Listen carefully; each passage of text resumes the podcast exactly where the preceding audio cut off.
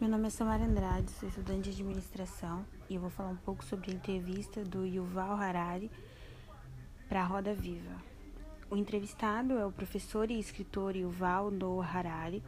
Ele tem mais de 20 milhões de livros vendidos, sendo um milhão deles no Brasil. Ao longo da entrevista, irão ser discutidos vários temas e eles vão se interligando entre si. Na entrevista em geral, Yuval trata de vários assuntos e um deles é a tecnologia e o poder que ela tem.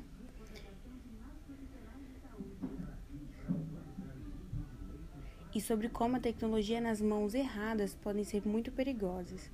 Ele fala também sobre a educação e como precisamos sempre aprender mais e continuamente. A gente precisa estar se reinventando. Durante a fala dele, ele faz um alerta que conforme vamos envelhecendo, o estresse da mudança é sempre maior e que aprender uma nova profissão aos 50 é muito diferente de aprender com 20 anos. Mas nós temos sempre que correr atrás e se reinventar para não ficar ali parado no tempo. Ele falou também sobre a diplomacia e como uma política pública é essencial para o futuro e que as questões importantes precisam de ajuda, que um país ou uma cidade não vai conseguir resolver os seus problemas sem ajuda externa. E ele afirma que o nacionalismo precisa de um pensamento de como posso ajudar o meu o meu compatriota e não de como eu posso excluir porque ele é diferente.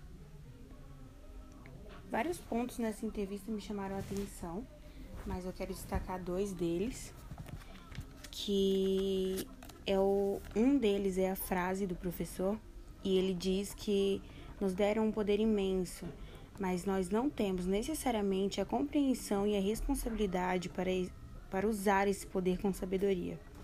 E um bom exemplo de não poder usar esse poder com sabedoria é a internet. Hoje em dia, várias pessoas têm internet, que é um poder que muitas pessoas não tinham. Os nossos pais não tinham isso quando eles eram mais jovens, os nossos avós não tiveram. E nós temos. E muitas pessoas usam a internet para disseminar o ódio, para falar da vida dos outros, para espalhar fake news por aí. E isso é um mau uso. Isso é um bom exemplo do mau uso e do desperdício de poder. Outro ponto que chamou muito a minha atenção é uma frase dele também, que ele diz que se houver uma crise econômica como a de 2008 e se isso acontecer agora, não haverá uma cooperação global como a de 2008 e nós podemos assistir um colapso financeiro. E é até um pouquinho engraçado, né, a gente falar sobre colapso financeiro agora, porque enquanto a gente assiste esse vídeo, a gente tá no meio da segunda onda de uma pandemia que já dura um ano. E hoje nós temos o verdadeiro exemplo de um colapso financeiro e de como isso pode ser criado, porque é o que a gente está vivendo.